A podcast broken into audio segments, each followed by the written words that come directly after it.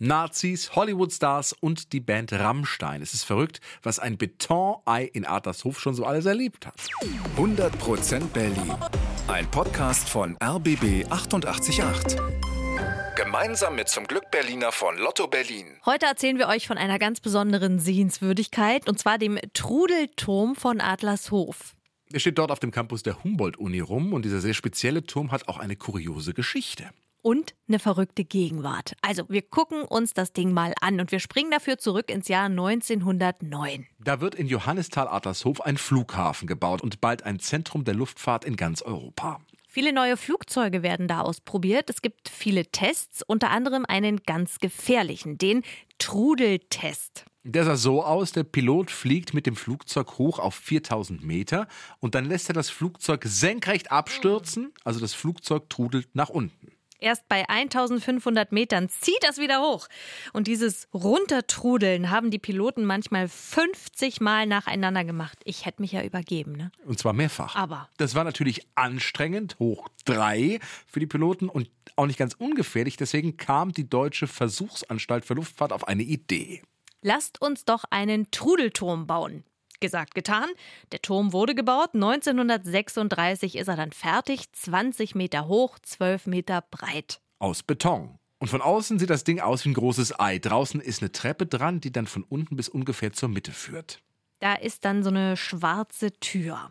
Im Inneren ging es dann richtig ab, weil unten im Boden war eine große Schraube.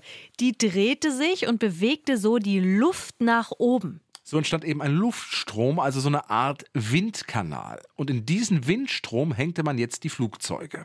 Nicht die echten, sondern exakt nachgebaute Modelle, die so ein bisschen kleiner waren. Und dann haben die Wissenschaftler untersucht, was passiert, wenn das Flugzeug hier runtertrudelt. Und zwar mit Hochgeschwindigkeitskameras haben die das alles gefilmt und so eben die Flugzeuge getestet. Dieser Trudelturm war damals eine echte Sensation. Und klar, die Erkenntnisse, die wurden dann auch für den Krieg genutzt. Zum Beispiel für Jagdflugzeuge der Luftwaffe. Aber im Laufe der Jahre wird dann immer weniger getestet. 1952 wird der ganze Flughafen Johannisthal dann stillgelegt. Und auch im Trudelturm trudelt dann nichts mehr. Die Geräte innen drin werden irgendwann einfach ausgebaut. Nur der Turm, der bleibt stehen. Recht nutzlos irgendwie. Aber vor wenigen Jahren startet der Trudelturm eine neue Karriere und zwar als coole Kulisse. Zum Beispiel für einen Film mit Hollywood-Star Charlize Theron. Ja, die ist eine Hauptdarstellerin in dem Film Aeon Flux aus dem Jahr 2005 und da wird der Trudelturm eben zur Filmkulisse. Und richtig ab geht's da letztes Jahr, denn da kommen sie.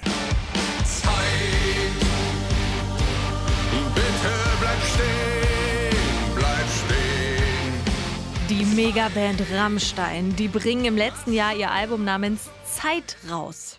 Und auf dem Cover von diesem Album laufen die Jungs von Rammstein die Treppe von diesem Trudelturm hoch. Sieht ganz stylisch aus. Und es wird noch hochkarätiger. Denn wer hat dieses Foto von Rammstein am Trudelturm gemacht? Der hier.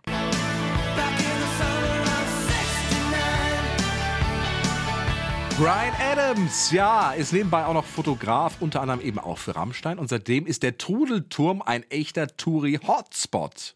Immer mal wieder schauen Rammstein-Fans am schicken Betonei vorbei. 100% Berlin. Ein Podcast von RBB 888. Gemeinsam mit zum Glück Berliner von Lotto Berlin.